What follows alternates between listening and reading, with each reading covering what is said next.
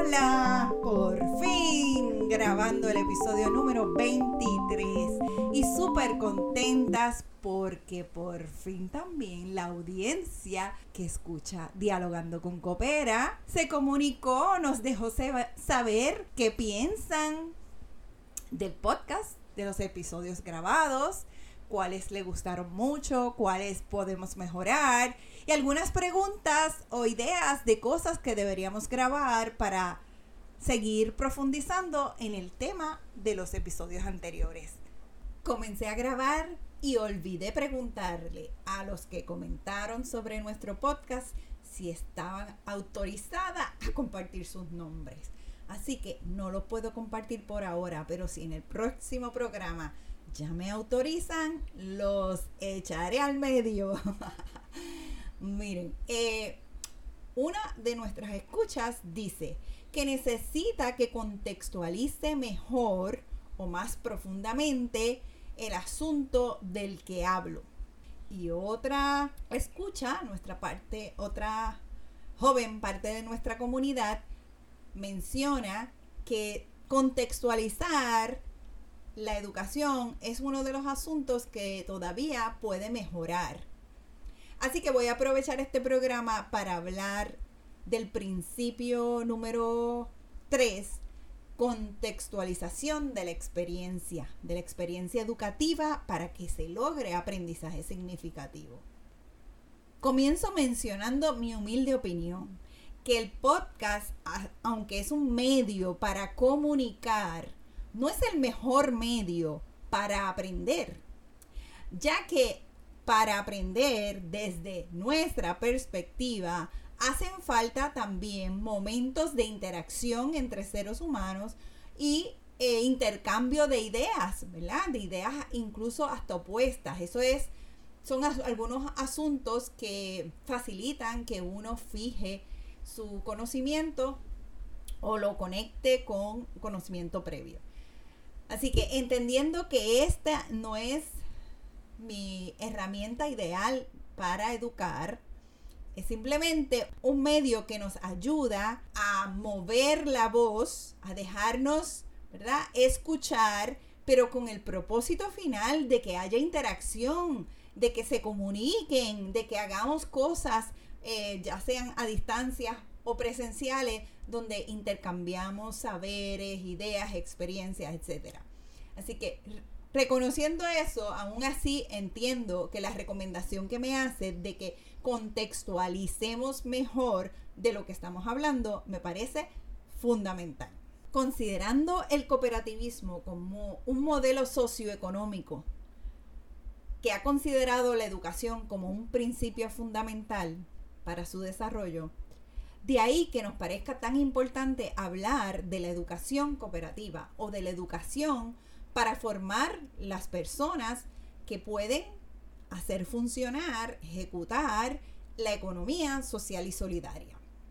Así que a partir de eso es que hablamos de cinco principios para la educación cooperativa o para la educación en la economía social y solidaria. Y hoy estamos resaltando el principio de la contextualización. Son principios pedagógicos para guiar la educación cooperativa. La contextualización de la experiencia en el tejido histórico-cultural de la o el participante. ¿Por qué? Porque eso permite aprendizaje significativo. Cuando el facilitador de la experiencia educativa conoce, busca, indaga, investiga el tejido histórico-cultural de los aprendices o de las personas que desean aprender más, eso facilita que la experiencia educativa tenga más significado, se conecte mejor con las experiencias que traen esos aprendices. Vamos a ver cómo sería ese principio en acción. Digámoslo de la siguiente manera. Si la actividad educativa no logra que los sujetos implicados en el proceso educativo y de aprendizaje activen su capacidad cognitiva, se respete su autonomía para dirigir su aprendizaje, ni provea oportunidades para que todos los aprendices participen y conecten con sus experiencias previas o su tejido histórico-cultural, la experiencia educativa se queda limitada.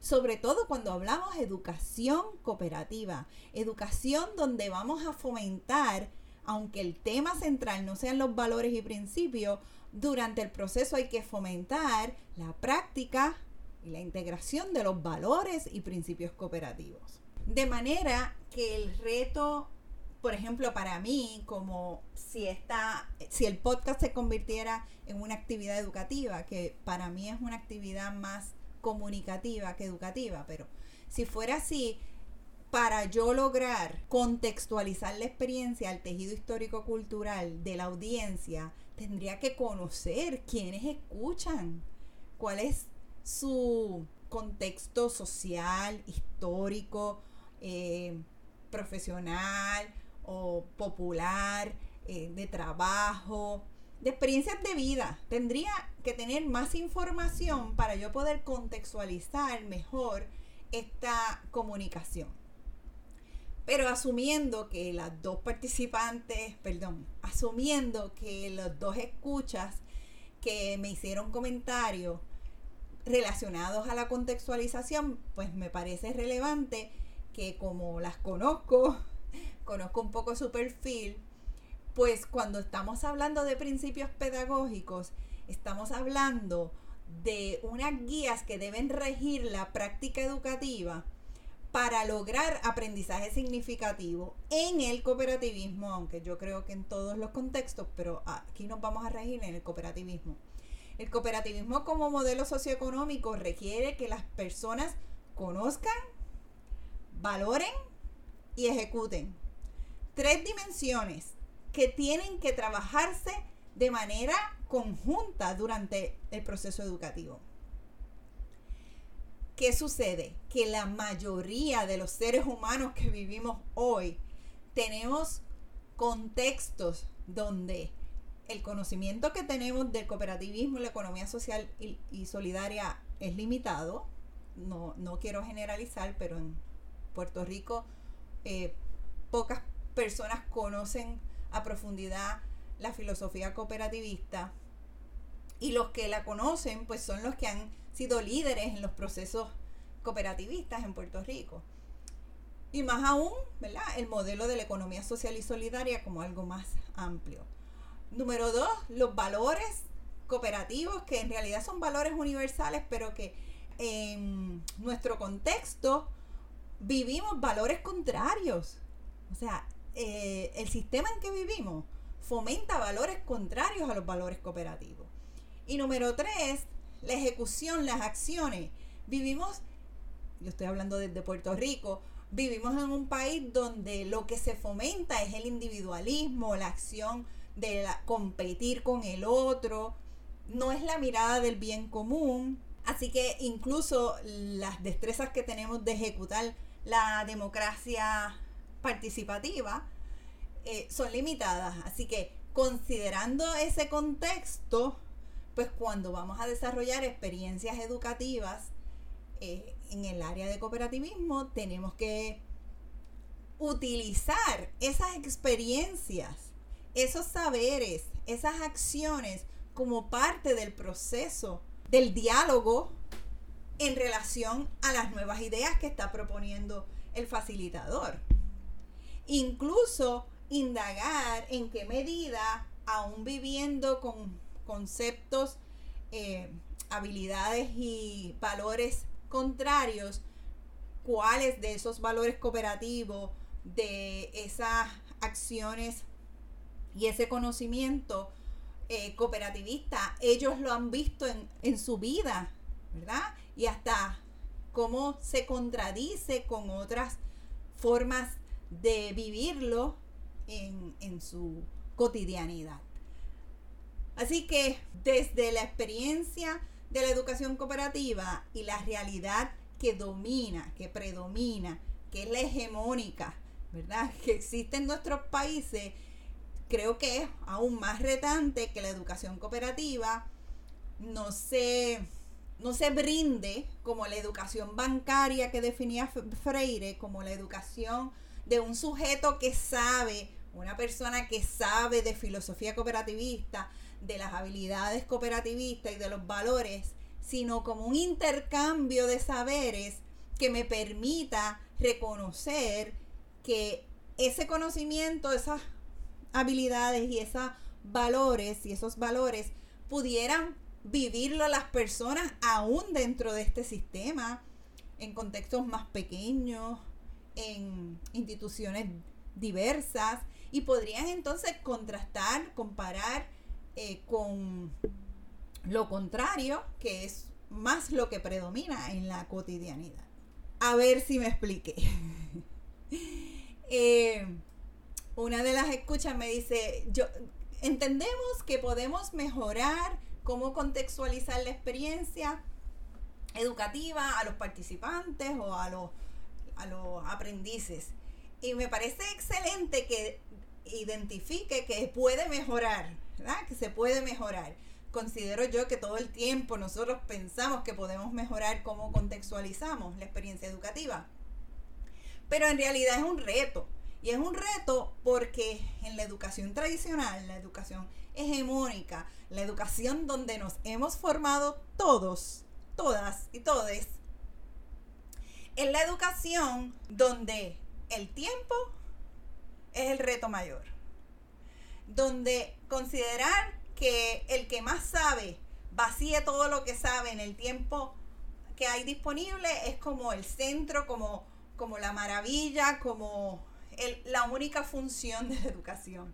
Y entonces, si tú de verdad entiendes que para facilitar aprendizaje significativo, incluso de uno mismo, necesitamos tener más tiempo para contextualizar y conocer ese tejido histórico-cultural del participante, pues la experiencia educativa tiene que pensarse y hacerse distinta. Le diría a esta compañera que dice que puede mejorar su asunto de contextualizar, bueno, si tuviéramos la oportunidad de indagar ese contexto histórico-cultural antes de la experiencia educativa sería genial. Eso es lo que yo intento siempre, pero en ocasiones no es tan viable. Así que si llegan ya, ya llegaron y vienen eh, abiertos a una experiencia de aprendizaje, pues incluye siempre en la dinámica de conocerse y de interactuar inicialmente para crear ese ambiente de aprendizaje propicio, eh, de respeto a los demás y de valorar toda esa diversidad de personas que hay presentes. Eh, el que te digan qué experiencias anteriores han tenido relacionadas al tema, al contenido, eh, si es una experiencia de un viaje de campo, pues a dónde han ido que se parece a, este espacio, eh, qué otros espacios han estudiado anteriormente parecidos a esto, eh, qué preocupaciones traen a una experiencia de esta índole, qué preguntas ya tienen. Todas esas preguntas en un ejercicio inicial le ofrecen contexto y te ofrecen entendimiento del tejido histórico-cultural, incluso no solamente el recurso conoce a esos aprendices, sino que el aprendiz mismo es un proceso de reflexión, de autorreflexión, de pensar sobre sus saberes, sobre sus experiencias, sobre sus valores, sobre sus mitos, etc.